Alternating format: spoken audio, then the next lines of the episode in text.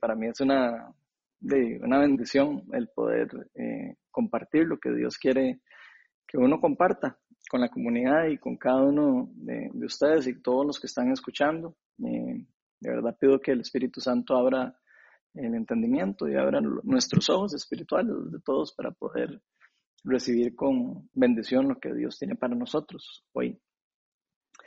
Miren que, digamos, eh, con todas estas noticias que hemos estado viendo acerca de todo esto que está pasando alrededor en el mundo, ¿verdad? Esas contiendas, digamos, eh, yo creo que cada día que pasa, digamos, más que nunca estamos viendo en estos momentos cómo estas potencias mundiales, digamos, podríamos decirle potencias mundiales a, como por ejemplo China, Rusia, Estados Unidos, el Reino Unido y muchos otros países que que son, o sea, que pueden considerarse como potencias, ¿verdad? Que han estado y, siempre, digamos, si uno ve la historia, siempre han estado luchando y siguen luchando por, por el dominio en cierta manera y por el poder. Eh, si, si, estudiamos un poco la historia, nos damos cuenta de todo lo que ha ocurrido con, con todos esos eh, movimientos que pasan en, en, esos países y todo lo que tiene relación con esas ganas de querer más poder.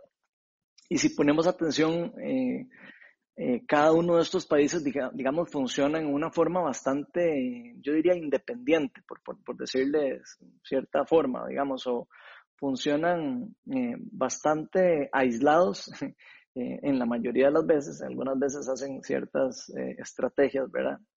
Pero probablemente ellos funcionan muy forma independiente, diría yo, por el mismo egoísmo que existe, ¿verdad? No solo en, los países, sino en, el ser humano, eh, de querer llegar a ser más fuertes, un egoísmo que hay en nosotros de tal vez siempre preocuparnos primero por nosotros antes que los demás. Y vieran que yo diría que esto es, digamos, de lo prácticamente más de lo mismo, diría yo, si uno se pone a ver un poco eh, de lo que ha venido pasando en la historia, en, la humanidad, en todo este tiempo, digamos, que tenemos de, de, eh, grabado, digamos, o de, que, de plasmado en los libros de historia y todo, vemos cómo de, de, todos los tipos de imperios o todos los tipos de reinos que han existido, ¿verdad? Y, cómo ellos han luchado de alguna u otra manera siempre por alcanzar el poder absoluto. Vemos cómo, eh, en cierta manera, dejando de lado la importancia de la, de la unión, eh, viendo la unión como fuera de, de, uno, ¿verdad? Eh, dejando un poco al lado de la unión con los demás, digamos. vemos, por ejemplo, el imperio persa, digamos, que en un momento de la, de la época eh, incluso gobernó al pueblo de Israel y vemos eh, el imperio babilónico, por ejemplo, que también eh, estuvo ahí, participa en la historia, gobernando el, también al pueblo de Israel. Vemos el, después el gran imperio romano, ¿verdad? Como, como esos países o esos reinos, o como lo quieran llamar, o gobiernos o, o imperios, sea como sea que le quieran poner, como ellos tenían una, mentalidad de, como de absolutismo.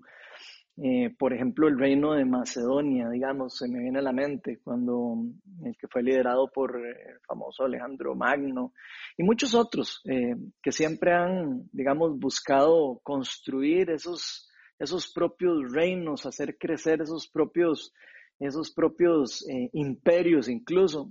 y, sabemos que todas esas historias, ¿verdad? De todas esas construcciones de esos imperios y todas esas historias de esos reinos, ¿verdad? Terrenales que se han tratado de hacer en el mundo, eh, simplemente sabemos que no, no terminaron bien. Sabemos que más bien esa mentalidad de egoísmo y esa mentalidad de búsqueda de poder absoluto es lo que mismo los llevó a, digamos, a su misma destrucción, si le pudiéramos poner de, de alguna manera. Y yo diría que esta división, ¿verdad? Eh, que, digamos que, ocurre, ¿verdad? En todas estas eh, ocasiones en donde se mueven estos, estos reinos o imperios, digamos, no es algo que solo vemos a este nivel, ¿verdad? Eh, esa división que hay en la humanidad, vemos que también ocurre a nivel de países, Vemos que también ocurre a nivel de empresas, vemos que también ocurre a nivel de grupos de trabajo, y si ahí vamos para abajo, incluso a niveles personales. Estoy casi seguro que más de uno de nosotros hemos experimentado esa división, ¿verdad? Esa, yo diría que hasta una, una fuerza que quiere como dividirnos y que quiere como destruirnos en cierta manera. Y esta división yo diría que podría abarcar todos los niveles prácticamente en donde se involucren los seres humanos. Y creo que si usted lo ha vivido, que me imagino que sí, se podrá identificar con lo que yo estoy diciendo. De hecho, eh, todo esto, ¿verdad? Todo este poder y fuerza de división es mucho parte, ¿verdad? De la influencia del pecado en la humanidad, es, es parte de, de, de, esta misma caída, esa misma ganas del ser humano de querer tomar sus propias decisiones, de haberse alejado de Dios y haber tomado sus propias, su propio camino, diría yo, eh, dejando a Dios un poco de lado, digamos, o mucho de lado, en donde de, permitió que el pecado entrara en la humanidad y termináramos en cierta forma espiritualmente separados por completo de nuestro Creador. Y vieran que yo creo que eh, toda esta influencia, ¿verdad? Y todo esto que ocurre en, la humanidad, este, yo creo que el, enemigo lo tiene bastante claro. El, enemigo como que sabe bastante bien todo esto que está pasando y, casi que me atrevería a decir que, que, él forma una gran parte, ¿verdad? Influye en, una gran, en un gran porcentaje en todo este, ¿verdad? En todo este, en toda esta historia, ¿verdad? De división y de egoísmo y de todo esto, ¿verdad? De hecho, si uno se pone a ver, la división eh, es una de las principales estrategias que usa el enemigo. El, enemigo, eh, el, diablo, ¿verdad? Siempre usa estas estrategias para contrarrestar y para destruir el mismo reino de Dios, el mismo reinado de, lo que Dios quiere hacer, el mismo gobierno que Dios quiere, eh, digamos, soltar en el, en la tierra, ¿verdad? Todo lo que quiere, eh, me refiero, cuando hablo del reino de Dios, me refiero a toda la voluntad que tiene Dios de hacer las cosas buenas, como desde el inicio de la humanidad que Él dijo, todo lo que ha hecho eh, es bueno. Entonces el enemigo quiere siempre estar contrarrestando toda esa obra buena de Dios y influirla y manipularla y separar y dividir y, probablemente sabemos eh, que muchas de las cosas que ocurren en el mundo estamos, en cierta manera, diría yo, eh, manipulados o, dejándonos manipular por muchas cosas que el enemigo sabe que tiene poder. Y yo diría que esto es como una arma secreta, si lo viéramos a nivel así como de, superpotencia, digamos, o de potencia. Em, yo diría que es una arma super secreta que el enemigo tiene ahí, ¿verdad? Y que usa, y que precisamente eh, él usa para influenciar a nosotros y dejar que el egoísmo dentro de nosotros como que florezca y se mueva y dé un fruto que no es, por supuesto, nada bueno. Pero cuando los seres humanos por algún motivo nos unimos, ustedes ven eh, esa, dejemos por un rato esa, esa parte negativa de la historia y pensemos por un momento de cuando los seres humanos por algún motivo nos unimos en un mismo sentir, por una causa particular, Em, cuando estamos en un mismo, yo diría un mismo sentir, eh, redundantemente, cuando tenemos una misma visión y una misma misión y dejamos atrás el egoísmo por un momento, que creo que en ciertos destellos, digamos, del reino podemos ver cómo eso puede ocurrir en cierta manera en, muchas partes de la humanidad, aunque sea por un momento, ¿verdad? Y cuando esas cosas, aunque sean momentáneas y pequeñas, en algunas veces grandes, ¿verdad? Eh, podemos ver que algo poderoso ocurre. Hay algo muy poderoso que ocurre cuando los seres humanos se unen y, y empiezan a, a, estar en un mismo espíritu. Y, y yo casi que me lo imagino como que ocurre algo espiritual eh, en donde se desata un poder, un poder de unión, le pondría yo, eh, muy, muy particular, eh, que yo creo que podría llegar a ser incluso que nosotros llegáramos a alcanzar muchas cosas. De hecho, no solo lo creo, sino estoy bastante seguro que eso es así, ya sea eh, para bien o lamentablemente para mal. Y precisamente hoy vamos a estar hablando un poco acerca de algunas de estas realidades, digamos, de este poder, para ponerle un nombre, una palabra, que se nos fue dado por Dios desde la creación. Por eso la charla de hoy la titulé El poder de la unión. Y vamos a invitar al Espíritu Santo para que nos revele lo que Él quiere hablar hoy, lo que quiere hablar a nuestros corazones. Espíritu de Dios, te pido para que tu reino descienda hoy aquí. Señor, yo te pido para que se abran los ojos espirituales de cada uno, cada uno de nosotros, Señor, que se rompan todas las barreras, todas las barreras de, de desunión, de divisiones. Señor, invito a tu Espíritu Santo para que hoy rompa tu reino, Señor, y, simplemente eh, se desaten todas las cosas eh, buenas del reino, Señor. Y todas esas egoísmos, todas esas eh, cosas que en nuestro corazón, en cierta manera, guardamos o, o tenemos por ahí, te pido para que hoy se rompan y se quiebren. Pido para que tu Espíritu Santo hoy haga algo maravilloso en todas las personas que estamos eh, escuchando este mensaje, en mí particularmente que lo estoy dando. También te pido que, rompas todas las, esos egoísmos y cosas que puedan haber en mí también. Y te pido para que simplemente nos permites eh, tener un espíritu de, unión, un espíritu que, vaya completamente en contra de ese poder eh, de desunión Señor, que a veces el reino de las tinieblas lo, lo utiliza para destruir, para robar, para matar y para destruir cosas que tú nos quieres dar a nosotros. Así que, Espíritu Santo, te pido que me llenes con tu presencia y que se caigan todos los velos para que todos podamos entender y podamos oír tu palabra y ponerla en práctica. Todo esto te lo pedimos en el nombre de Jesús. Amén. Bueno, hoy vamos a empezar Hoy vamos a estar en el Evangelio de Marcos, para los que tienen Biblia. voy a pedirles que abran el libro de Marcos, el Evangelio, en el capítulo 3 y vamos a estar en el versículo del 20 al 27. Vamos a estar en un pasaje que de una vez les advierto que les va a parecer eh, un poco, digamos, diferente para tratar el tema de la unión, pero ahí van a ver cómo, cómo lo vamos a tratar hoy. Eh, creo que el, Espíritu Santo quiere revelarnos a cada uno de nosotros eh, algo por medio de este pasaje, aunque tal vez no estemos acostumbrados a verlo de esa manera. Así que vamos a leerlo. Marcos 3, del 20 al 27, dice así. Luego entró en una casa, aquí está hablando de Jesús, y de nuevo se aglomeró tanta gente que ni siquiera podían comer él y sus discípulos. Cuando se enteraron sus parientes de Jesús, salieron a hacerse cargo de él, porque decían, está fuera de sí. Pongan atención.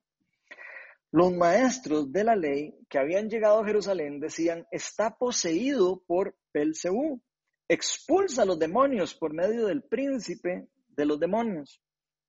Entonces Jesús los llamó y les habló en parábolas. ¿Cómo puede Satanás expulsar a Satanás? Si un reino está dividido contra sí mismo, ese reino no puede mantenerse en pie. Y si una familia, aquí la palabra que usa es oikia, en griego, que ahora después les voy a explicar qué es, si una oikia o una familia está dividida contra sí misma, esa familia no puede mantenerse en pie. Igualmente, si Satanás se levanta contra sí mismo y se divide, no puede mantenerse en pie, sino que ha llegado su fin. Ahora bien, nadie puede entrar en la casa de alguien fuerte y arrebatarle sus bienes a menos de que primero lo ate. Solo entonces podrá robar su casa. Entonces, prácticamente hoy vamos a concentrarnos, hoy vamos a ver por lo menos según de lo que podemos eh, por lo menos ver en estos versículos, al menos dos realidades acerca del verdadero poder que existe en la unidad. Y cuando nos vemos eh, o nos comportamos nosotros, digamos, los unos a los otros, cuando usted y yo nos comportamos eh, de esta forma de unidad, los unos a los otros como un cuerpo, ¿qué ocurre, verdad? Viendo, por supuesto, eh, digamos, esta unión entre nosotros como un solo reino, como un solo reinado o viviendo bajo un mismo rey. Básicamente eso es lo que vamos a ver, esas dos realidades. La primera realidad que vamos a ver es que un reino que está dividido no puede mantenerse en pie. Y eso lo vamos a leer lo que decía Marcos 3, en el 23 al 26, donde nos dice que entonces Jesús los llamó y les habló en parábolas y les dijo, ¿cómo puede Satanás expulsar a Satanás? Y si después les dijo lo siguiente, si un reino está dividido contra sí mismo, ese reino no puede mantenerse en pie. Y si una familia, ya pasa a un nivel, digamos, diferente, y si una familia, que en este eh, caso la palabra que él usa es oikia, que les dije, esto normalmente en griego significa casa, vivienda, lugar donde uno vive, lugar de residencia, más o menos. Entonces, eh, pareciera que sí está bien traducida por la nueva versión internacional. Dice, si una familia o esta vivienda o este lugar donde vivimos y donde compartimos está dividida contra sí misma, esa familia no puede mantenerse en pie. Igualmente, si Satanás se levanta contra sí mismo y se divide, no puede mantenerse en pie, sino que ha llegado su fin. Entonces, si vemos bien lo que nos está aquí hablando, digamos, por lo menos al inicio del texto, en, el Evangelio de Mateo, ¿verdad? Eh, de Marcos, perdón. Este, lo primero que se nos dice al inicio en los versículos es que ni siquiera, si ustedes ponen a ver, ni siquiera la familia de Jesús al inicio del ministerio crea en él. Ojo, esto es algo que llama la atención y se los voy a leer por si acaso no les quedó claro. Marcos 3:21 dice, cuando se enteraron, sus parientes salieron a hacerse cargo de él porque decían, está fuera de sí. O sea, en pocas palabras, dijeron, se volvió loco este muchacho. De repente dice que es el Hijo de Dios de un día para otro, cuando empezó el ministerio, y me imagino que todas las personas que lo conocían y todo, dijeron, se volvió loco, ¿verdad? Y esto, antes de que digan que qué loco Ronald, de interpretar eso así, ¿verdad? Esto se puede también confirmar en el Evangelio de Juan. Si abrimos el Evangelio de Juan en el capítulo 7, versículos 2, del 2 al 6, vean lo que dice. Faltaba poco para la fiesta judía de los tabernáculos. Así que los hermanos de Jesús le dijeron, deberías salir de aquí e ir a Judea para que tus discípulos vean las obras que realizas, porque nadie que quiera darse a conocer actúa en secreto. No sé si pueden percibir un poco ahí el, chile, el chile picante, ¿verdad? Eh, eh, porque que nadie que quiera darse a conocer actúa en secreto. Ya que haces estas cosas, deja que el mundo te conozca. Pero vean lo que dice el versículo 5. Lo cierto es que ni siquiera sus hermanos creían en él. Por eso Jesús les dijo, para ustedes cualquier tiempo es bueno, pero el tiempo mío aún no ha llegado. Entonces vemos aquí básicamente que obviamente de hecho no es casualidad, ¿verdad? De que se nos diga en, Mateo 13, en los, en los versículos del 53 al 57, de que Jesús no pudo hacer muchos milagros en, su propia tierra. Si ustedes se ponen a leer un poco los evangelios, se van a dar cuenta que cuando él estuvo en, su propia tierra, fue muy difícil para él hacer, hacer milagros. ¿Por qué? Porque su propia familia, sus amigos, sus vecinos sabían quién, quién era él. Eran, eran personas que habían probablemente convivido con él desde pequeño. Y el mismo Jesucristo dijo en, este, en estos versículos que les acabo de decir, de Mateo 13, 53 al 57, que no los voy a leer todos, él mismo dijo, en todas partes se honra a un profeta, menos en su tierra y en su propia casa. Entonces, no sé si empiezan a ver un poco eh, cómo eh, el versículo, digamos, eh, qué, interesante que Jesús empiece a hablar de esta parte de su familia antes de hablar de todo esto, en este caso tan interesante como que lo estaban atacando, de cómo echaba él fuera demonios. Vemos que hay algo que ocurre espiritualmente cuando hay una, desunión, digamos, entre las personas.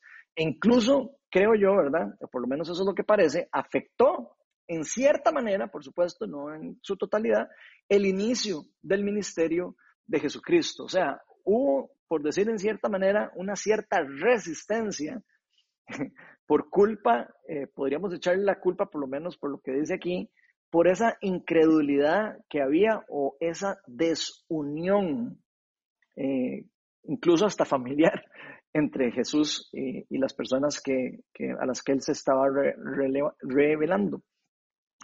Y de hecho, vieran que yo quería contarles una cosa que tiene algo similar, claro, no es igual, porque no es Jesús, ¿verdad? ni, ni, es algo tan, tan parecido, pero vieran que yo experimenté algo parecido a esto, que que, está pasando en este capítulo cuando nosotros empezamos a plantar Viña Oeste, cuando empezamos a plantar la iglesia. ¿Y por qué pasamos algo parecido? Porque en esa época nosotros no estábamos tan unidos. O sea, las personas eh, con las que incluso eh, Melanie y yo no, nos rozábamos al inicio y cuando empezamos los estudios bíblicos y todo, eh, probablemente eran personas que nos conocían a nosotros, ¿verdad? Eran personas que sabían quiénes éramos, eh, tal vez porque nos habían visto en algún lugar o en la iglesia o en alguna ocasión, o tal vez nos conocían en cierta manera.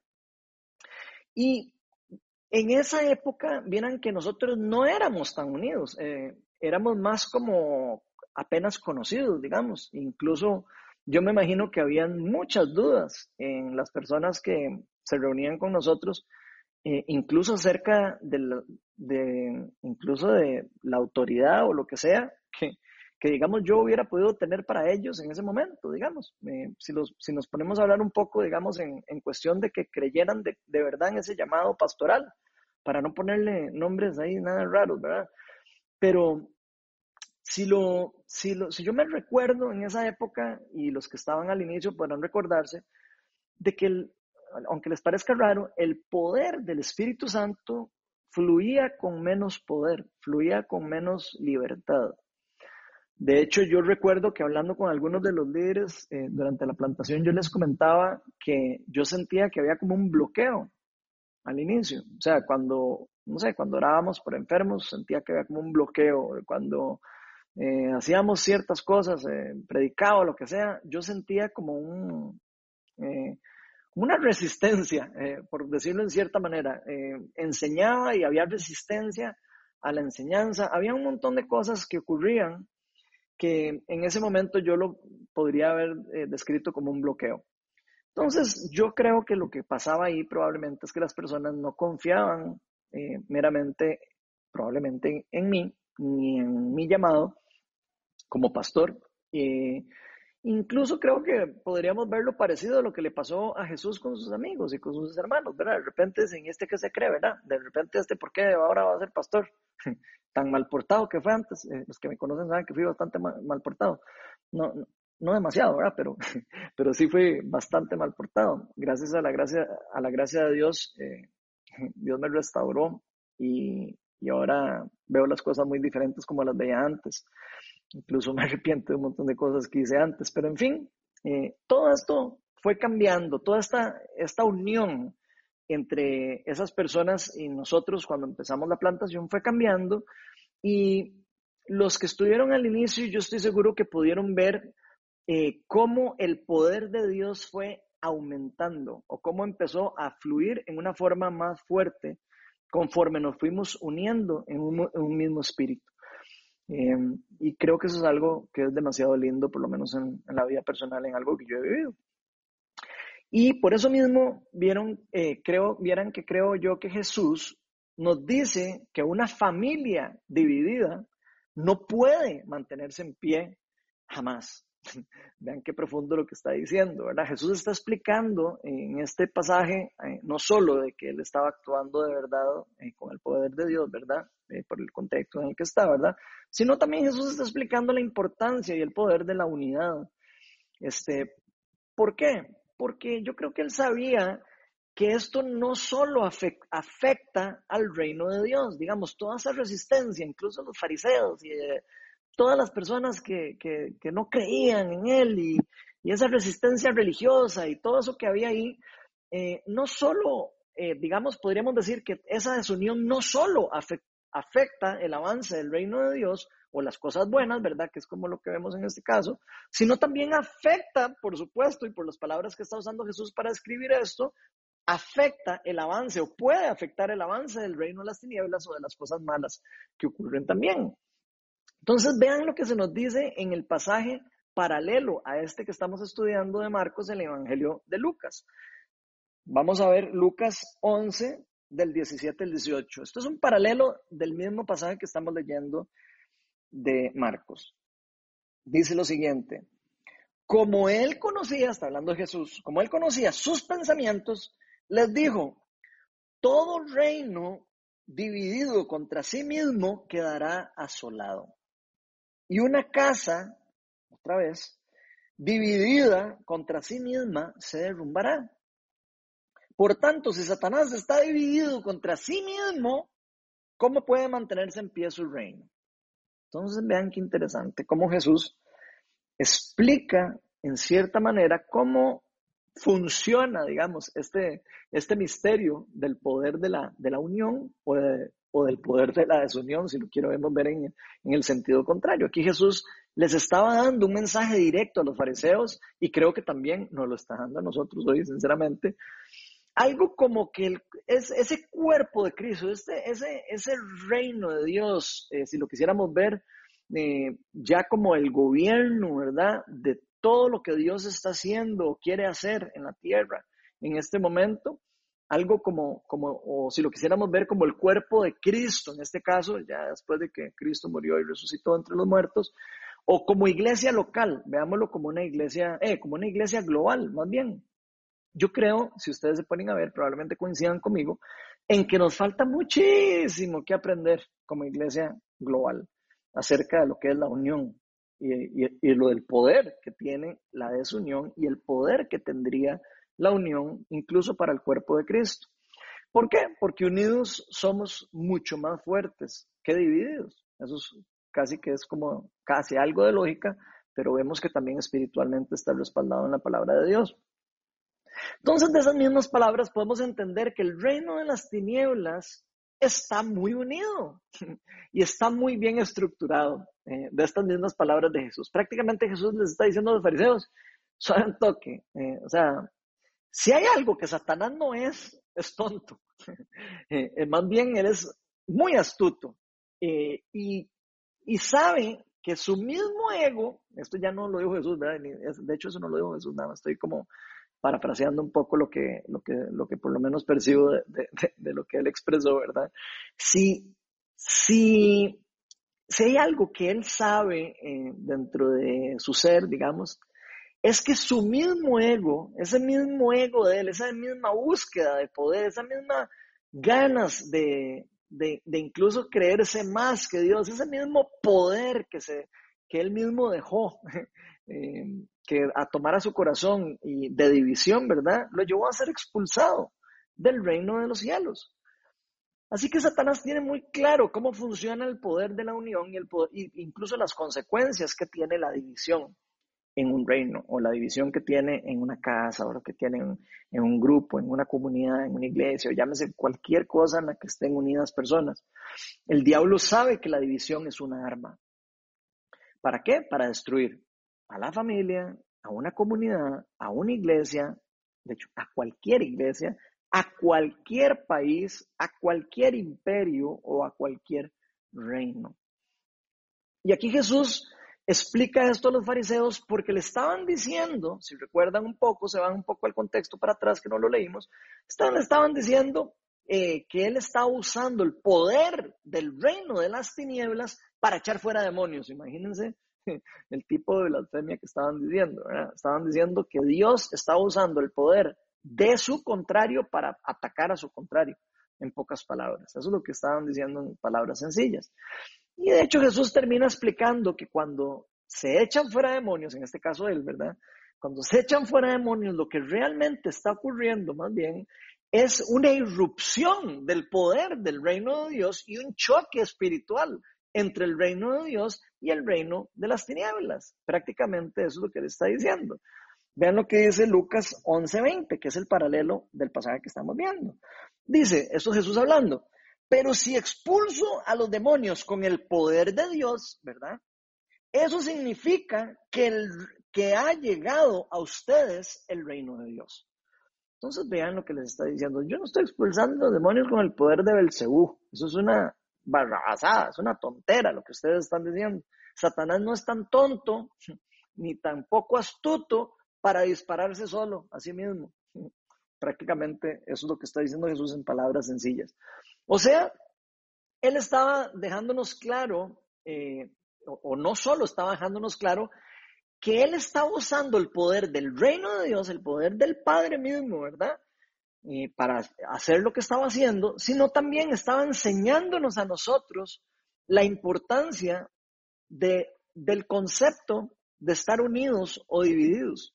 Él estaba enseñándonos que unidos, eh, digamos, uno podría eh, verse como un ejército. Eh, él menciona el reino de las tinieblas como que el reino no está, si estuviera dividido, ¿verdad?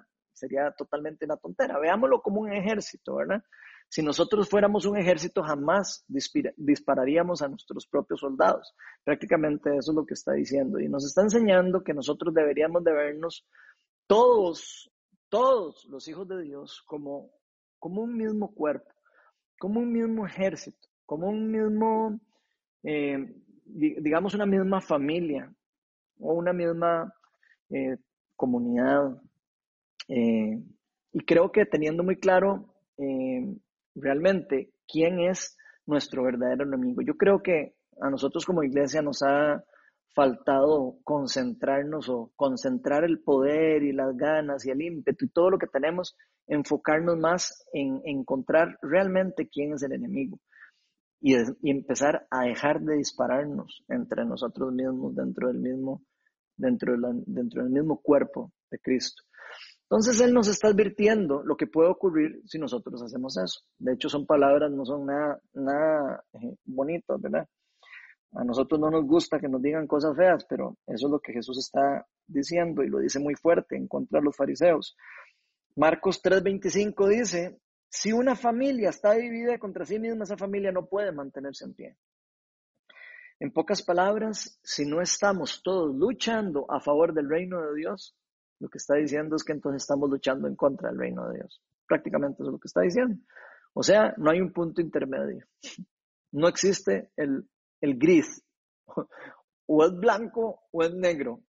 O usted está orando al reino de las tinieblas o está orando al reino de Dios. O usted está usando el poder del reino de Dios o está usando el poder del reino de las tinieblas. No hay grises. Eso es lo que nos está queriendo decir Jesús.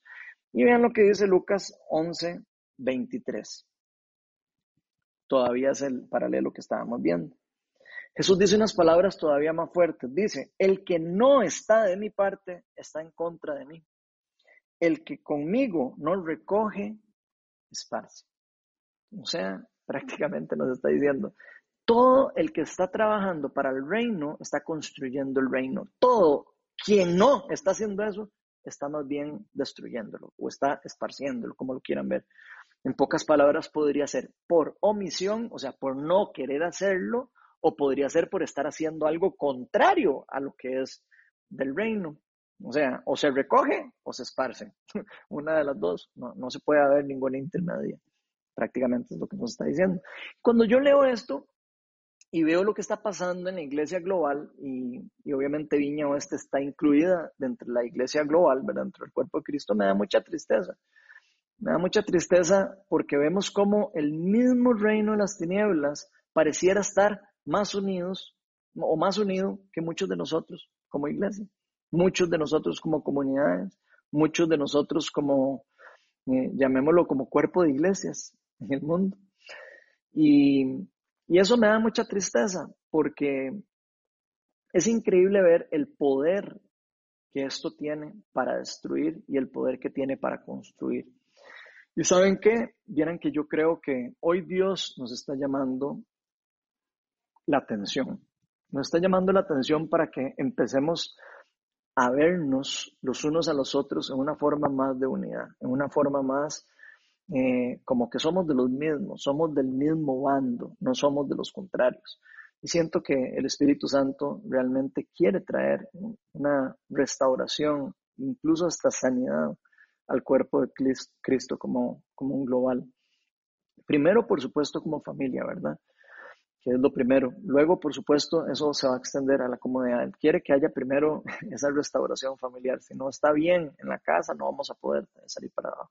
Entonces, miren que siento que el Espíritu Santo quiere traer restauración a los hogares, quiere traer restauración a las comunidades, quiere traer restauración a las iglesias, quiere traer unión a las iglesias. Y luego, por supuesto, eso se va a extender conforme se vaya ah, creciendo, se va a extender incluso a la unión de país podemos ver cómo eh, la unión desde el núcleo del hogar se puede expander a niveles hasta que pueden llegar hasta el nivel de país y cómo un país se puede dividir por completo y, el, y la tristeza de tener un país dividido.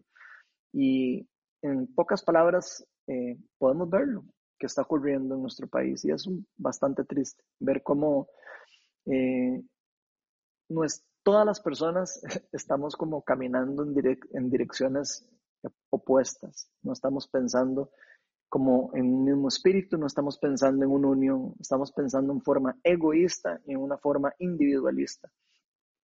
Y miren que yo creo que si somos hijos de Dios, o sea, si, si realmente usted se considera un hijo de Dios o yo me considere un hijo de Dios, porque creo que esto es un reto para todos, ¿verdad? O nos consideramos parte del pueblo de Dios, ¿verdad? Eh, realmente creo que tenemos que estar unidos. Tenemos que estar unidos. Recuerdo que uno de los principales mandamientos de Jesucristo es amen a Dios con todo su corazón y a los demás, como ustedes mismos. Si nosotros eh, empezamos a unir eh, las fuerzas, eh, llámese a nivel familiar, a nivel de comunidad, a nivel de iglesias, a nivel de país, a nivel de todo, ¿verdad? Los cristianos deberíamos de ser ejemplo primordial de lo que es la unión, de lo que es el ejemplo del amor fraternal y de lo que es el amor a los demás, incluso a nuestros enemigos. Si nosotros nos unimos, simplemente va a ser mucho más eficiente todo lo que hagamos y difícilmente vamos a poder ser derrotados. Entre más unidos nosotros estemos, más eficientes somos y más poder tendremos. La segunda realidad que vamos a ver hoy, que podemos ver en este pasaje, por lo menos, o por lo menos de lo que Dios me resaltó en el pasaje, es que unidos podemos arrebatar mucho más fácil lo que está en las manos del enemigo.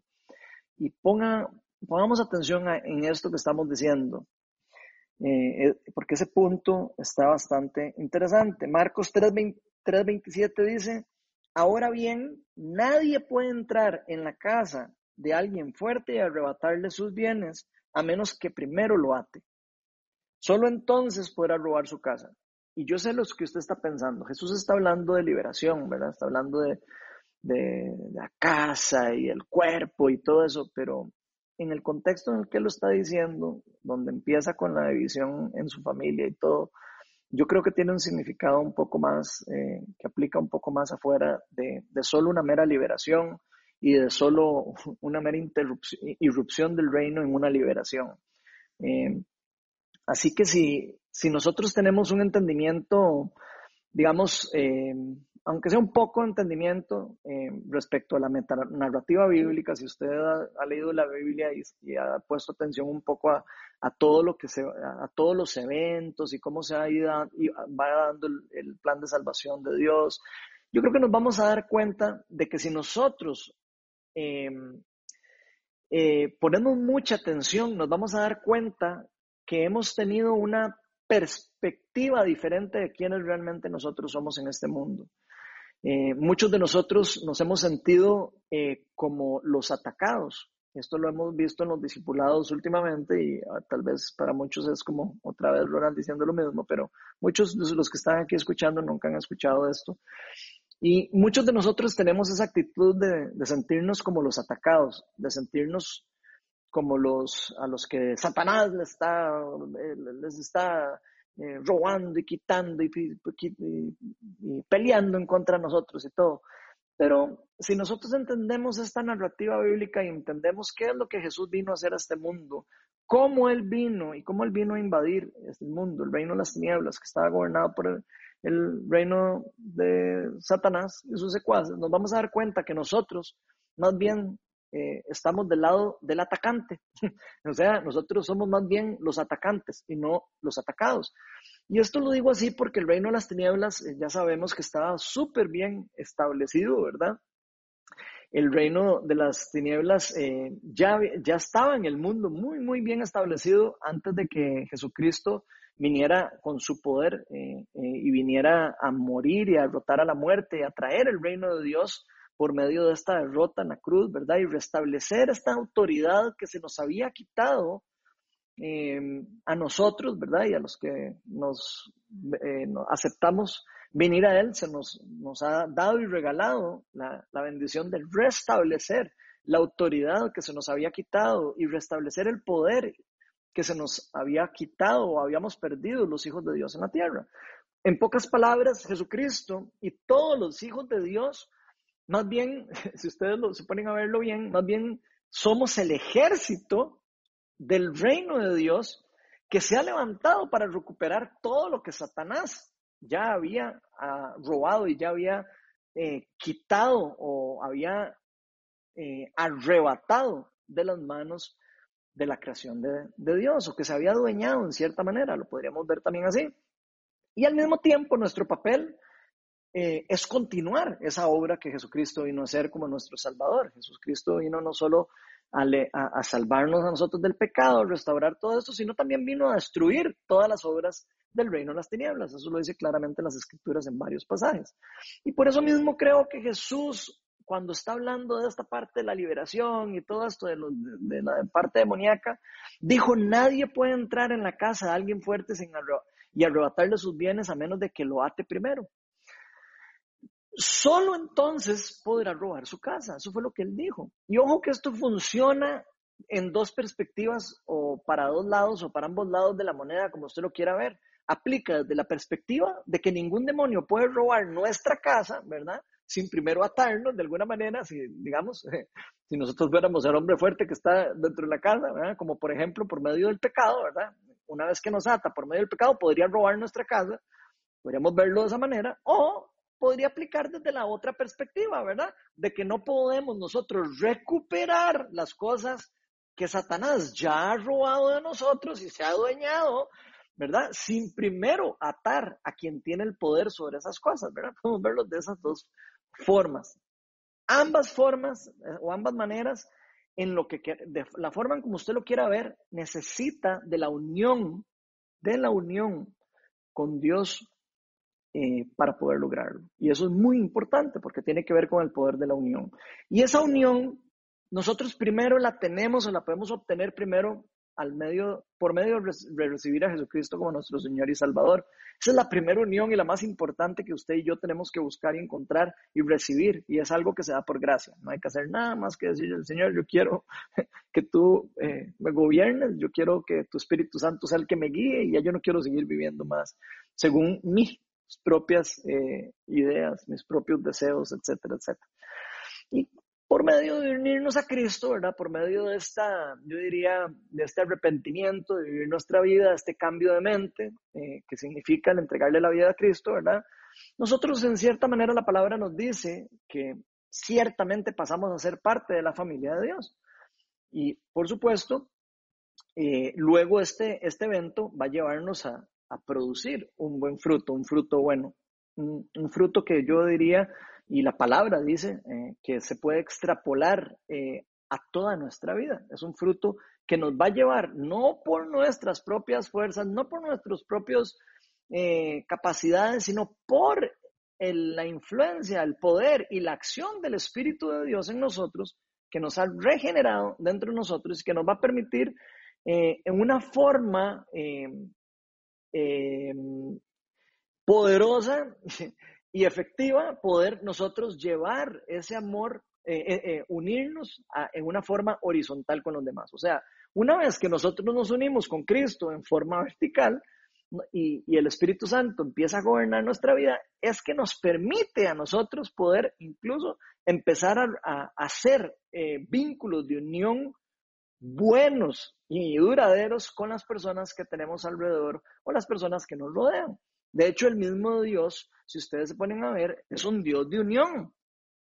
¿Cómo es Dios o cómo se define Dios? Eh, creo que muchos sabemos que nuestro Dios, por lo menos el Dios que seguimos, el de la Biblia, es un Dios trino, ¿verdad? Es un Dios Padre, un Dios Hijo y un Dios Espíritu Santo, y los tres son uno. Es todo un misterio eso, pero están los tres en una unión perfecta.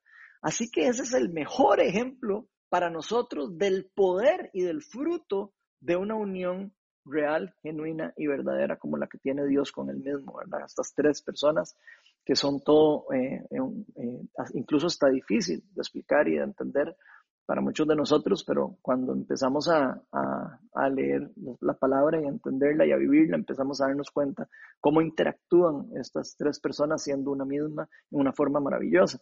Y si lo vemos más allá todavía, Dios mismo eh, vean esta parte que es todavía, un, todavía más, un poco más loco. Dios mismo, el Dios todopoderoso, el Dios que gobierna todas las cosas, ese Dios omnipotente y omnipresente, ha decidido formar parte de un mismo cuerpo con, su, con nosotros, con sus hijos. Y esa es la parte que es realmente súper interesante y súper loca para nosotros. Uno diría, ¿cómo alguien tan perfecto va a querer unirse con alguien tan imperfecto? ¿verdad? Obviamente Dios tiene todo un plan perfecto eh, para que nosotros en forma imperfecta podamos ser perfectos por medio de Jesucristo y podamos tener esa unión con Él. Podamos ser un mismo cuerpo con Él y podamos estar en un mismo sentir, podamos estar con una misma visión, una misma misión. O sea, en pocas palabras, restablecer el reino de Dios en la tierra es lo que Dios vino a hacer a través de Jesucristo por medio de la unión, por medio de restablecer la vida espiritual con sus hijos y hacerlos parte de su familia. Entonces, es todo un evento, eh, yo diría, cósmico, aunque suene un toque eh, así como la, raro o loco, para mí es un evento cósmico lo que ocurrió y que inició todo por medio de Dios con la vida, muerte y resurrección de Jesucristo, pero que luego, por supuesto, nos terminó encomendando a nosotros, a usted y a mí, si usted ya le entregó la vida a Cristo, está escuchando esto y usted ya le entregó la vida a Cristo, estoy hablando de usted, Estoy hablando de los discípulos de Jesús, de las personas que quieren seguir a Jesús, de las personas que realmente están bajo el señorío de Jesucristo, no solo que creen que, que nuestro Jesucristo es nuestro Salvador, sino que es nuestro Señor, por lo cual estamos viviendo para Él y por Él y todo para que la gloria sea para Él y solo para Él. Entonces eso nos hace nosotros los representantes del reino de Dios, según la palabra nos dice, ¿verdad? Nos hace sus embajadores, sus representantes en la tierra y por, y por supuesto significa que Dios ha querido compartir con nosotros en una forma de unión especial por medio del Espíritu Santo y por medio de la obra del sacrificio de Jesucristo. ¿Para qué? Para que nosotros, por medio de esa unión perfecta, pudiéramos continuar por medio del empoderamiento del Espíritu Santo esa obra que Él empezó. De hecho, si ustedes lo ven en la palabra de Dios, Jesús dice, eh, les conviene que yo me vaya porque va a venir eh, la persona del Espíritu Santo y les va a dar poder. Entonces, después, cuando viene eso, dice, ahora sí, vayan, no salgan de Jerusalén hasta que venga el poder del Padre, sino cuando venga, salgan. Entonces, bueno, en resumen, lo que sabemos es que Dios en una forma maravillosa decide unirse con nosotros porque Él es un Dios de amor, es un Dios que quiere realmente la unión, no quiere la división. Eh, Satanás sí quiere la división, pero no la división de su reino, sino quiere la división del reino contrario. El reino, él quiere que el reino de Dios se divida, se destruya. ¿Ok? Entonces, la unión es algo que empezamos a ver que por sí sola, en cierta manera, tiene poder. No solo aplica para los hijos de Dios, yo creo que usted ya lo ha notado, que usted ha podido ver personas que no necesariamente conocen de Dios y se unen y hacen cosas maravillosas, ¿verdad? Entonces esto es algo que por casi que por lógica sabemos que no ocurre solo para los hijos de Dios, sino aplica para gran parte, diría yo, de la creación, porque aplica también para los ángeles y para un montón de cosas, incluso para los animales, incluso creo que puede aplicar también en cierta manera, pero aplica en cierta forma especial para el ser humano que fue creado a imagen y semejanza de Dios. O sea, hay un poder especial y una obra especial que Dios hizo con el ser humano en particular, que le da un poder todavía más especial a esa unión, cuando un ser humano se une con otro. Y yo no sé si todos se acuerdan lo que ocurrió en el tiempo de la Torre de Babel. Pero si no lo ha escuchado, ahorita lo vamos a leer. Esto fue mucho tiempo antes de la venida de Cristo. Vamos a leerlo. Eso está en Génesis 11, del 3 al 7. Vean lo que dice. Un día, está hablando de las personas, obviamente, después de la caída, ¿verdad? Donde no tenían una relación con Dios. Entonces dice así, un día se dijeron unos a otros, vamos a hacer ladrillos y coserlos al fuego. Fue así como usaron ladrillos en vez de piedras y asfalto en vez de mezcla. Luego dijeron, construyamos una ciudad con una torre que llegue hasta el cielo. De este modo nos haremos famosos y evitaremos ser dispersados por toda la tierra. Pero el Señor bajó para observar la ciudad y la torre que los hombres estaban construyendo y dijo, todos forman un solo pueblo y hablan un solo idioma. Esto es solo el comienzo de sus obras. atención. Y todo lo que se propongan lo podrán lograr. Vean cómo Dios entiende el poder que hay particularmente en la unión del ser humano, incluso aunque esté separado de él. Vean que termina diciendo, será mejor que bajemos a confundir su idioma para que no se entiendan entre ellos mismos. O sea, Dios vino a parar lo que iba a ser una catástrofe por el poder que las personas iban a tener si seguían en esa unión, aunque no estuvieran haciendo algo bueno. No sé si están viendo lo importante de esto eh, con respecto al tema que estamos hablando, pero en un momento de la historia, Dios tuvo que intervenir en la tierra porque el ser humano estaba muy unido, estaba hablando un mismo idioma, formaba un solo pueblo, eh, eh, y según las palabras mismas de Dios, era solo el comienzo de todo lo que se estaban proponiendo y lo hubieran podido lograr. Y aquí yo quiero que usted se imagine por un momento eso. Lo increíble de saber que cualquier persona, cualquier ser humano, si se une realmente con otros seres humanos, con un mismo sentir, con un mismo eh, pensamiento y todo, y, y realmente hay una, unión, hay un poder particular en eso.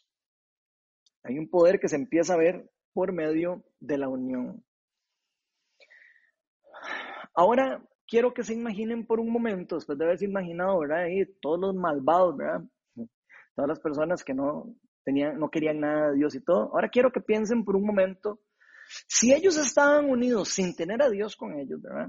Y podrían haber logrado lo que ellos hubieran propuesto, ¿verdad? Y Dios tuvo que intervenir porque sabía que sin la mediación de Él, eso hubiera sido algo terrible, ¿verdad? Algo que hubiera terminado en algo horrible probablemente. Yo quiero que se hagan la pregunta, ¿qué creen que podríamos lograr los hijos de Dios que ya hemos sido reconciliados con Dios, que ya hemos sido empoderados por el Espíritu Santo y que ahora estamos unidos y la unión con Dios es una unión perfecta por medio de nuestro Señor Jesucristo? y que ahora estamos unidos eh, al Padre, al Dios Padre, creador de todas las cosas por medio de lo que de la obra que hizo Jesucristo en nosotros. ¿Qué creen que nosotros podríamos hacer si estuviéramos todos unidos? La respuesta es todo y más.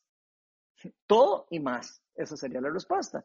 Porque podríamos cambiar absolutamente todo lo que nosotros nos, nos, propusiéramos en el mundo. Podríamos cambiar absolutamente todo en el mundo. No solo por el poder de la unión, sino por el poder adicional que viene con la autoridad y todo lo que viene con eh, la unión perfecta, que viene de la unión de la nueva creación que Dios nos ha permitido ser por medio del Espíritu Santo. Así que todavía esta unión va a ser mayor, estando unidos a, Dios, esa unión con el mismo espíritu, con nuestro Creador, es algo que ni me puedo imaginar en comparación con, esa, con ese poder que, que tenían los seres humanos en ese tiempo. Y de hecho, ese siempre fue el plan que Dios tuvo desde, desde el inicio de la creación cuando nos hizo. Vean lo que nos dijo en Génesis 1.28. Nos dijo, sean fructíferos y multiplíquense, llenen la tierra y sométanla. Vean que esto fue antes de la caída. Dios sabía que nosotros unidos llenaríamos la tierra y íbamos a gobernarla en una forma correcta y adecuada. El, el, problema fue lo que ocurrió después de la caída, que se trajo para abajo todo lo que el plan de Dios tenía inicialmente previsto para nosotros. Nosotros fuimos hechos para multiplicar la imagen de Dios en la tierra y someterla a su plan perfecto. Para eso fuimos hechos. Pero ¿qué pasa si nosotros, los hijos de Dios, estamos desunidos? No vamos a poder ser igual de eficientes, por supuesto, para uno, atar al enemigo, ni para recuperar lo que él se robó del reino de Dios, ni para poder venir a recuperar los lugares que han sido ya gobernados o que están siendo gobernados por el reino de las tinieblas. Y Dios a nosotros nos ha mandado a seguir los pasos de Jesucristo, nos ha mandado a destruir las obras del reino de las tinieblas. ¿Qué hizo Jesús? ¿Dónde, fue? ¿Qué fue? Sanó a los enfermos, echó fuera a los demonios y recuperó, en cierta manera, digamos, esos lugares para Él. Recuperó esos pueblos, esas personas para el reino de Dios. ¿Y todo esto por qué? Porque fuimos comprados por su sangre en la cruz. Él vino a pagar por un precio muy alto por el por lo que, por el cuerpo de nosotros, por el espíritu de nosotros, por todo lo que somos nosotros. Así que Todo esto Él lo hizo para poder volver a ser un solo pueblo. Él vino a restaurar esa, esa digamos, esa creación eh, o ese ser humano caído. Vino a restaurarlo para que esa unidad se pudiera dar nuevamente y otra vez pudiéramos seguir el llamado original que se nos hizo antes de la caída, solo que esta vez vamos a, veníamos ahora a ser siendo empoderados por el Espíritu Santo y guiados por Dios mismo, restaurados totalmente de toda la negación que habíamos tenido de Dios. Imagínense lo poderoso de esto. Vean lo que dice 1 Corintios 12:13. Todos fuimos bautizados por un solo espíritu para construir un solo cuerpo, ya seamos judíos o gentiles, esclavos o libres, y a todos se nos dio a beber de un mismo espíritu. Entonces, en pocas palabras, todos los que le hemos entregado la vida a Cristo, hemos muerto con Jesucristo en la cruz. Esto implica que hemos muerto espiritualmente. Usted y yo, si usted ya le entregó la vida a Cristo y vuelto a nacer, ahora somos una nueva creación. Y esto, por supuesto, es una obra del Espíritu Santo. Es una obra del Espíritu de Dios para que podamos experimentar su plenitud y podamos vivir según como Él quiere que nosotros vivamos, por supuesto. Pero muchas cosas que están relacionadas, ¿verdad?, a nuestra, a nuestra forma antigua de vivir o nuestras costumbres. Nosotros somos seres de costumbre, yo creo que lo podemos eh, reconocer dentro de nuestras mismas vidas. Nos damos cuenta que ciertas costumbres siguen habitando en nosotros y esas costumbres debemos irlas desechando, debemos irlas votando. Y esto principalmente incluye, yo creo que las principales que más deberíamos tener cuidado es nuestro ego. No solo dejando morir nuestro egoísmo, ¿verdad? No solo dejando morir lo que nosotros nos hace sentir que nosotros somos lo más importante, que empezamos a ver todo en función de mí, en función de yo, yo y yo, ¿verdad? Y, y, que creo yo que es lo que finalmente nos va a permitir buscar y encontrar la unión perfecta con Dios Padre, Hijo y Espíritu Santo. Por supuesto, esto no es algo que usted y yo de repente solo se nos ocurre y podamos hacer de nuestra propia cuenta. Es una obra de Dios mismo por medio del poder del Espíritu de Dios, por medio del Espíritu Santo, pero que al mismo tiempo es un trabajo en equipo con nosotros, porque Dios es un Dios de unión, es un Dios que nos participa en las cosas en una forma misteriosa, ¿verdad? Por supuesto. Obviamente todo generado por Él, porque Él es el iniciador de todas las cosas, incluyendo nuestro arrepentimiento y nuestra, nuestro regreso a casa. Pero Él nos participa a, nosotros en una forma misteriosa.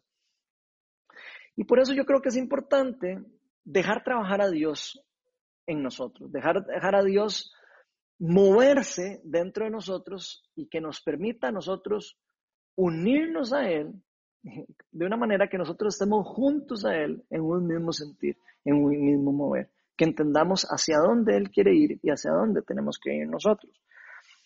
Segunda Corintios 13:11 nos dice, en fin hermanos, alégrense, busquen su restauración, hagan caso de mi exhortación, sean de un mismo sentir y vivan en paz, y el Dios de amor de paz estará con todos ustedes.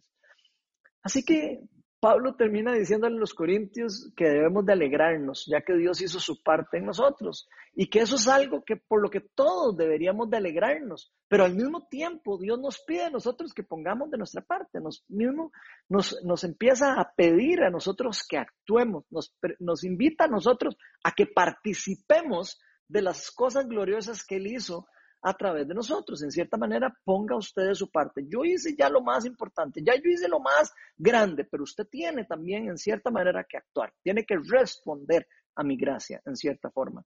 Entonces, es súper importante que nosotros nos dejemos cambiar, que busquemos la restauración, vean que Jesús, lo está, eh, Dios lo está diciendo a través de Pablo, que hagamos caso a sus consejos y que seamos todos un solo cuerpo, que estemos unidos, que seamos un mismo cuerpo un mismo equipo, que siempre busquemos estar en un mismo sentir con los otros hijos de Dios, que siempre estemos en un mismo eh, caminar, con una misma visión, eh, sabiendo que la meta es una, sabiendo que el enemigo es uno, uno mismo. Y no tanto empezar a ver las, las imperfecciones que cada uno de nosotros tenemos, porque si empezamos a enfocarnos en las imperfecciones que tenemos, empezamos a experimentar más la división que la unión. Y nos termina diciendo que siempre tratemos de vivir en paz.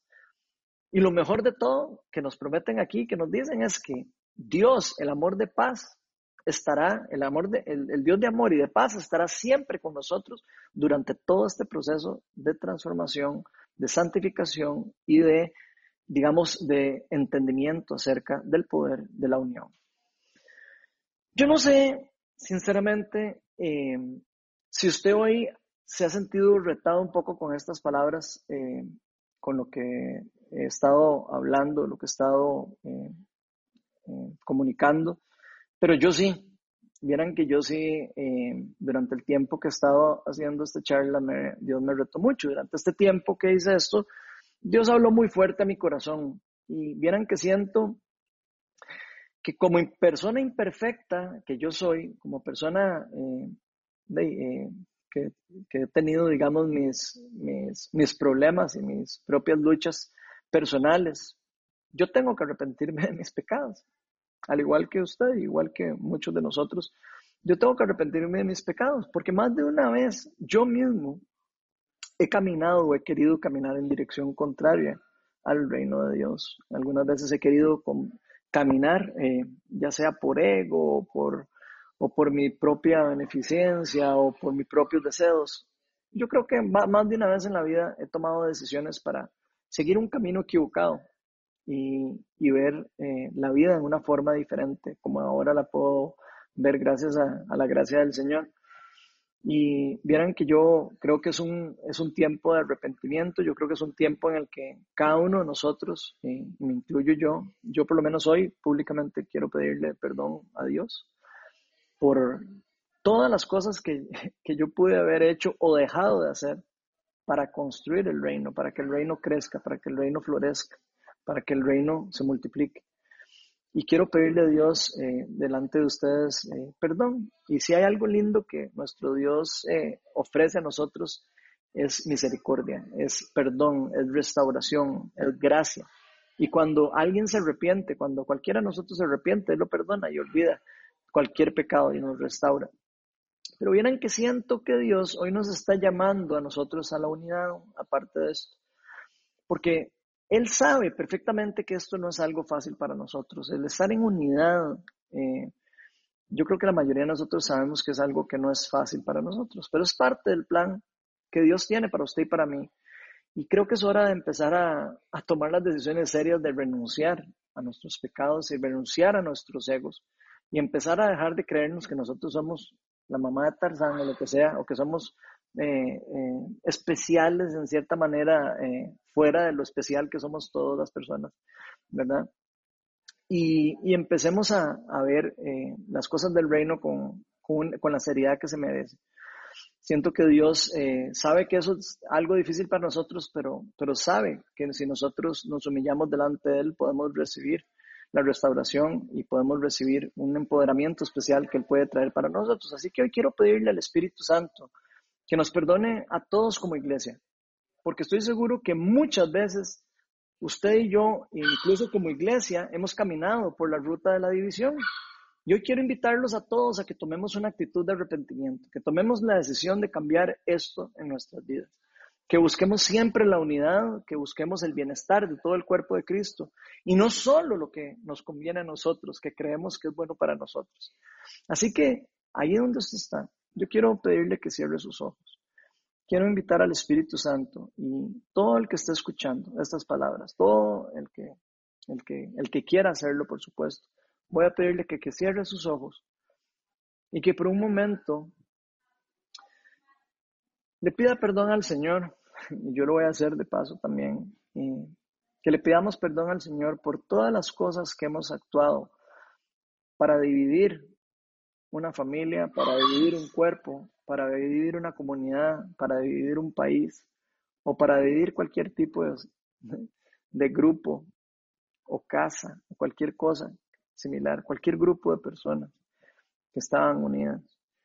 Espíritu Santo, yo te pido para que traigas restauración y perdón a nosotros, Señor. Y te, pido para que te lleves cualquier tipo de incluso hasta de culpa que pueda haber en nosotros por cualquier cosa que hayamos hecho, cualquier cosa que hayamos actuado en contra de tu reino, Señor.